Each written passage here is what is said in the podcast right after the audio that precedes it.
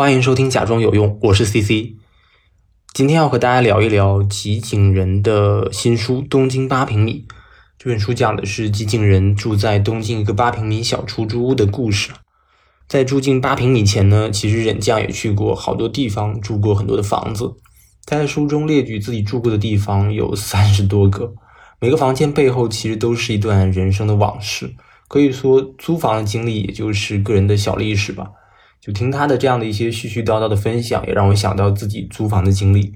我自己租的第一个房子是毕业后那会儿在豆瓣上找的合租，房间是一个客厅的一间隔断房，但是户型很方正，算上阳台足足有二十平米。对于上海这样一个寸土寸金的地方，我戏称为这是毕业生的豪宅。我还记得自己去看房那会儿，站在房间阳台上，那个四扇窗户全部打开，视野特别好的那个风景。那天下风的晚上，吹在脸上，那种轻松的感觉非常愉悦。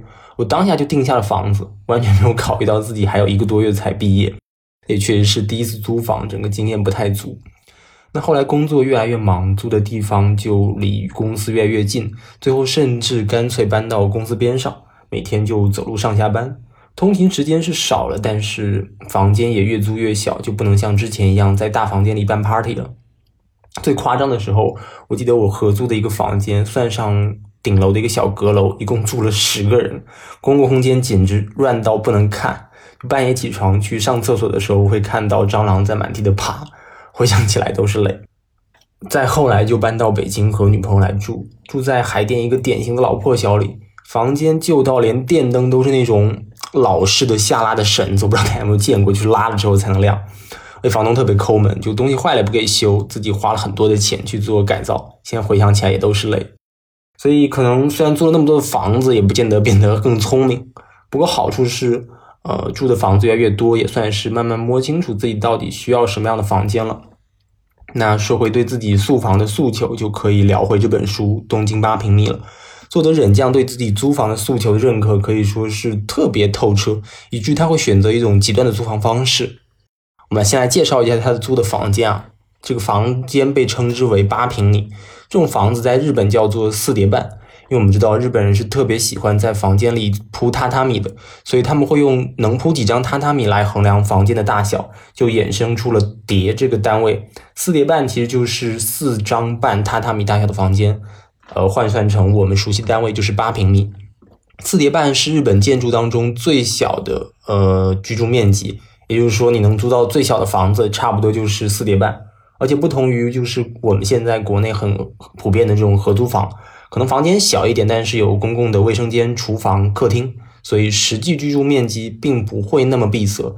但忍将他住的这个四叠半是个独门独户的开间，没有浴室，没法去洗澡，也没有厨房，甚至小到放不下冰箱，给人的感觉呢就是带厕所的保安亭。所以。为什么忍将要住在这样一个逼仄的小房间呢？因为他对自己的住房诉求有特别清楚的认知，他需要的只是一个交通便捷、能够睡觉的地方就行了。八平米虽然小，但是完美契合他的诉求，可以说极致性价比了。在他看来，首先房间虽然很小，但是因为地处东京的核心城区，周边的配套设施都特别方便。比如说没有浴室呢，就可以去边上的健身房洗澡，还可以去钱汤泡澡。其实沐浴的体验比在家里还要舒服。那房子虽然小，但是城市的这些基础建设就是我房子延伸嘛。再有，这样小房子只要人民币不到两千元啊，在东京可以说是非常划算了。房子地段又特别好，去哪里都很方便，通勤还能省下一笔钱，四舍五入等于不要钱，好吧？那因为在租房上投的是投的钱少了，那在其他地方就可以增加自己的开支。比方说，人家他特别喜欢去看一些文化类的展览活动。那因为原来租房要花很多钱去看展，就会很心疼。那现在租房省下来的钱就可以用来支持自己的爱好，岂不美哉？他这种做法其实给了我很大的启发。就首先，他让我重新去审视我和城市的关系。不管是租房也好，买房也好，我们支付的费用当中，其实有很大一部分是为城市的溢价去付费的。但我们是否真正的利用好了城市的这些资源？就城市的公园啊、剧场啊、图书馆啊、电影院啊，甚至是在城市举办的每一个展览、每一场演出，其实都是由我们这些居住在城市的人当中为他纳税做的贡献。但我们是否真正的因为城市而变得更加充实和便捷了？我们老是说，呃，大城市拥有很多的资源和机会，但是我们是否真正的参与其中了？前阵子我去我也听了一个播客，是讲主播他逃离北上广的故事。呃，他说自己虽然身处在繁华的都市，但是总有感觉繁华是他们我什么都没有的那种错觉。之所以留在其中，只是不愿意失去呃城市光环的这样的一个泡泡罢了。就就让我重新去审视自己和城市的关系。我究竟想要在这城市获得什么？我有没有获得那些我想要的？可能是工作机会，可能是这里的朋友。但是不论如何，你要清楚的知道你自己想要什么。第二点启发，我觉得忍将在租房当中其实蕴含了一种极限思维。就我们知道，呃，租房的核心就是看地段和房屋质量。一般来说，地段比较好的，它的居住体验就会差一点；居住体验好，那交通就不那么便捷。如果你两者都想要好，那你除非你的资金预算非常充足，房租就会高很多。房租、地段、房屋质量可以说形成一种不可能三角。大多数人其实会在这个三者当中去尝试寻找一个相对的平衡。但如果你对自己租房的诉求有非常非常清楚的认知，你愿意牺牲其中一项时，你可能会获得一种非常不同的选择。比如说，忍将他舍弃房屋大小，获得的是极低的价格和极好的地段。很多大城市周围的人也会选择牺牲地段，用近郊极低的价格租一个大房子，居住体验其实也很棒。我有个同事就这样，他在北京的市区工作，但是住在京郊，每天通勤要将近三个小时。呃，当我知道他在京郊住的时候，我真的非常吃惊。你做互联网的，哪有那么多时间耗在路上？你是怎么忍受这样一种极限通勤的？他非常真诚的跟我说：“Trust me，相信我。当你采取这样选择之后，你会发现。”居住体验真的有质的飞跃啊！这确实啊，他住的地方八十平米只要三千块钱，这个价格在市区可能连一个单间都租不起、租不了。所以我也替他高兴，因为他找到了自己合适租房的这样一种生活方式吧。嗯，那说回这本书，除了介绍自己租房的这样一些思路给了大家很多启发以外，人家还介绍了自己在东京生活的故事，让这本书在。精明的算计之外，有了更多的这种人文的温暖，这可能也是你住小房子的一个意外好处吧。当你的居住的空间不是很富裕的时候，你会被迫的走出家门，走进社区，和更多的人发生交互，建立联系。这可能就是向彪老师所说的附近性。因为房间没有洗衣机，所以忍将就会去附近的洗衣房洗衣服。那有一次，他就在洗衣房遇到了一个老太太。两人趁着等衣服的这个间隙，就有一搭没一搭的聊了起来。老太太年轻的时候在乡下很穷很苦，过得非常艰难。十九岁的时候呢，就找了一个人，稀里糊涂的嫁了。本以为到了城里日子会更好过一点，但没想到这个男人是个烂货，这是老太太的原话。这个男人呢，不停的使唤她干活，还家暴。她一直忍耐，忍了四十年，直到儿女都大了，了无牵挂。在一个雨夜，趁着大雨声逃走了。故事讲到这里，有其他顾客进了洗衣房，就没有再讲下去了。但是寥寥的几语呢，却勾勒出这一个女人苦命的一生，就让我想到自己在上海居住时候的经历。那时候我经常去一家 福建千里香馄饨吃饭，然后因为可能都是福建人，就加上经常去，所以一来二去算是和老板有一点点点头之交吧。后来有一天，这家店就很长时间没有开，等再开的时候，老板就换人了。那我就问新老板说：“哎，原来老板去哪里了？”他说：“原来老板回老家去了，儿子不好好学习，回去管管。他是老板的弟弟，过来接班吧。”就这两句话，在我脑海中已经勾勒出一个非常完整的家庭形象了：父母出去挣钱，然后孩子作为留守儿童被扔给爷爷奶奶管。老人嘛，总是管不住孩子，孩子不上心就成绩一塌糊涂，可能还闯了一些祸，所以父母不得不放下工作回去自己带。但是呢，又放不下大城市这里的生意，就委托给亲戚商议好了，可能等孩子上大学或者考不上大学去工作之后再回来接着干。这样的案例，我觉得在福建或者说全中国都比比皆是。所以他只要很简单的两句话，你马上能够理解，脑海中马上有那样一个家庭的画面。类似的这样的一些故事，在这本书里有很多。我还特别喜欢另一个故事，讲的是一个吃茶店叫金星堂。还有他的老板大泽先生的故事也非常有意思。金星堂也非常特别，它只在凌晨三点到早上八点开业，因为服务的常客都是附近的这些体力劳动者，这些人需要在早上五六点的时候在附近集合，然后等雇主派面包车把他们送到十几公里甚至是几十公里外的工地去上班。那金星堂可能是附近唯一一个能够提供早餐和咖啡，让这些劳动者们比较舒舒服服的待着的地方，给人感觉就像那种三河大神的私房店一样。但不要以为这个小店它的品质就差，忍将就发现说，哎，这个店里的咖啡出奇的好喝。然后老板大泽就非常得意的告诉他说，这里的咖啡豆啊，可都是从百年老店这种优质供货商供货的。他说，你不要小看这店里的劳动者。哪里需要人手，他们就去哪里，走遍了日本各地，也尝过各种各样的咖啡。他们很懂咖啡，所以不管咖啡豆的品质还是拼比，都不能够有马虎，稍微有变化，他们都喝得出来。大泽还讲了一个关于咖啡的故事。他的店里有一个熟客，经常来喝咖啡，然后有一天就突然没有再来了。他也没有多想，因为这些做日结工的人嘛，来来去去，很有可能是搬走了，或者是去其他地方工作了。没想到有一天，他在店里突然接到这个顾客的电话。原来这个顾客得了癌症住院了，他想请大泽先生帮个忙。大泽先生觉得可能是想借钱看病，想了想就答应了。没想到客人想让他再做一杯咖啡给他喝，于是大泽就带好咖啡去医院看他。看完他之后，五天后这个顾客就去世了。提起这段往事的时候呢，大泽先生其实非常平静，没有流露出任何悲伤的样子。或许是因为他见了太多不幸的人和事，他自己一生。也不太顺遂。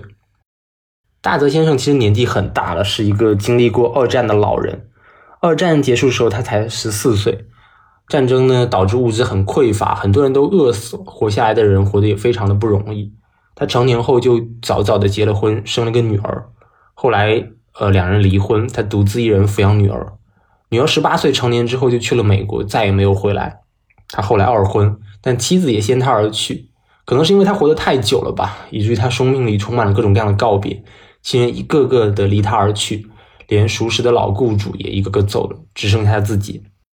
再后来，大泽先生也去世了，忍将没有去参加他的葬礼。他说：“虽然没有参加告别会，但我没有感到太遗憾，因为我和金星堂咖啡馆以及大泽先生用了很长时间进行缓慢的告别，比如在傍晚的咖啡馆里看到他穿的那么好的时候。”比如他边擦咖啡机边说话的时候，再比如穿好衣服时回电的那一次，偶然的相遇能够给我留下宝石一般的回忆。从此我学会一件事：一次小的偶遇，你越珍惜它，它越能让你温暖，还能把更多的惊喜和希望留在你的人生里。大德的故事会让我想起自己在上海的另一段经历。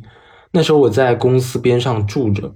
呃，下班每天回家之后会经过全家便利店，每天晚上不管我多晚下班，都会看到一个老奶奶坐在靠窗的吧台椅上。老奶奶呢满头银发，梳得一丝不苟，穿得非常得体，看样子肯定不是那种无家可归的老人。偶尔也会看到他买一瓶牛奶，坐在椅子上慢慢的喝，然后看看手机。我就特别好奇，为什么他会一直在那里？然后有一次我就加班到非常晚，可能都有一点多了。附近店都关门了，只有全家还开着。我看到他还坐在那里，正好我也饿了，我就去全家买一桶泡面，在他旁边坐下来吃。还没等我开想好怎么去开场跟他聊一聊，他就主动问我：“哎，怎么这么晚才吃东西啊？是做什么的啊？”然后我们就聊了起来。我就终于问了那个我特别好奇的问题：“哎，您怎么一直都在这儿？怎么这么晚了也不回去？”他说：“全家这些店员啊，都是小女生，晚上会有那种。”酒蒙子来闹事，就怕他们一个人在这里值夜班不安全，所以来陪一陪他们。那我就很好奇，说：“哎，你家人没有其他人啊？家人不会担心吗？”还有说：“哎，儿女都在加拿大，逢年过节也不会回来，自己就一个人在家。”这时候我就理解为什么他一直在这里。当然有帮店员去壮胆的目的，但很多时候我觉得更可能更多的是为了自己有一个去处，不至于在晚上太过孤单。我们又聊了很久啊，这个老奶奶真的非常健谈，估计平时也很少有人找她聊天。她晚上跟我聊了很多自己的身世，她是四九年出生的，正好是新中国同岁，然后是土生土长的上海人，家就在附近，跟我讲文革大串联的时候故事，讲去哪儿坐车都不花钱，到哪儿都非常的威风，然后讲改革开放之后经商怎么被骗呢？然后讲朋友们老了去住到养老院、住到医院怎么被护工欺负。他们有非常多的感慨啊，那种感觉，我觉得忍将在这本书当中，呃，总结的非常好。他说，一个人老去，就仿佛成为一棵大树，有那么多的知识、回忆和生活哲学。他慷慨的分享给我，我也竭尽所能去吸收。虽然还不知道这些世界究竟有多宽广深远，但我希望靠这棵树寻找通向一种人生境界的密码。也许他拥有的东西，分享给我的东西，大部分我都没能抓住，最后灰飞烟灭。但这棵树在孤寂的世界中将要倒下时，至少我愿意去聆听它的声音。确实如此，我真的非常喜欢《忍将》这本书当中的一些小故事，而且几乎每一个故事都会引起我的联想。比如他讲了另一个开咖啡店的女店主的故事，这个咖啡店在日本最大的水产批发市场驻地。生意非常的不错，来的人呢也都是熟客。老板娘会用一种大家长的那种风格去数落食客的坏习惯，比如说讲电话太大声了会被骂，玩电脑玩太久了会被骂。这和老板娘自己的气场可能分不开吧。她已经年近九十了，但依然精神抖擞。有一次忍将陪她去逛街买香水，看到老板娘健步如飞，她自己差点跟不上，就特别羡慕。她说。哎，自己要是老了八九十岁依然能够身体这么硬朗，自己出来逛街买香水那该多好。后来老板娘决定退休了，在关店前呢有很多熟客来吃最后一顿饭，包括一些本地的记者也来了，想要记录这样一个本地的老店的这样消亡故事。老板娘就和这些人聊起自己的家常，说起自己的人生故事，讲她如何因为妯娌的关系和丈夫离婚，离婚后如何自己一个人在东京扎根，又如何进这家小店。老板娘口才特别好，口若悬河。讲到这的时候，她突然停了下来，大家都听得很入迷，全神贯注的看着她。之后她说：“好了，我的故事讲完前一半了，想听续集必须付费。” 大家都回过神来，哈哈大笑，纷纷夸赞老板娘会讲故事。那个付费的这个故事确实也给我逗乐，又让我联想到我原来在上海一家饭店的老板娘，就不知道为什么今天讲的故事好像都是上海的经历。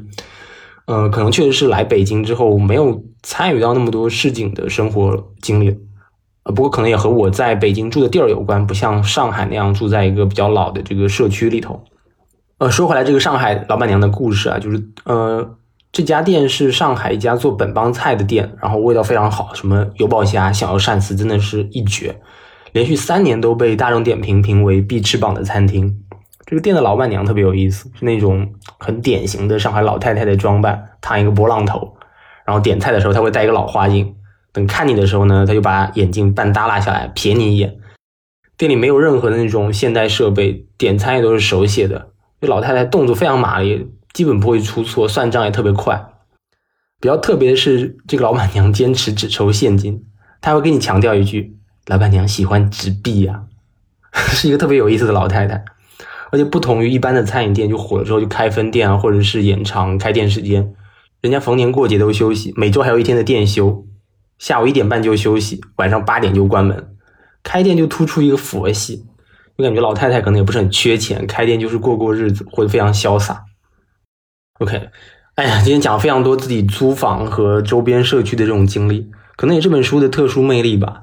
这本书没有。任何的写作技巧可言，故事呢你也谈不上多精彩，都是最普通不过的平常人的生活。但这种细碎的生活感被作者拿捏的真的特别的好，这可能也和作者本人的这个阅历有关吧。就从客观的书角度来看，忍将的生活其实并不那么理想。四十岁，一个女的离异，住在八平米的小房间里，听起来甚至有点凄凉。但是以中有足乐者，不知口体之奉不若人也。我觉得他活出了自己的一种状态，他愿意花两个月的房租买下自己喜欢的风景照，自己一个人去旅游。他在自己的小房间里把生活活得非常的细腻而精致。他还去上课学三味线，那是一种黑日本本土的乐器，有点类似于三根弦的吉他。他一个人活得非常精彩，就像他在这本书的呃结尾当中说的：“房间很小，但这不是问题，世界很大。重要的是能不能够你让自己的精神世界也变得更大。”好了，今天就聊到这里。最后和你分享一首三味线的歌曲，祝你也拥有更大的精神世界。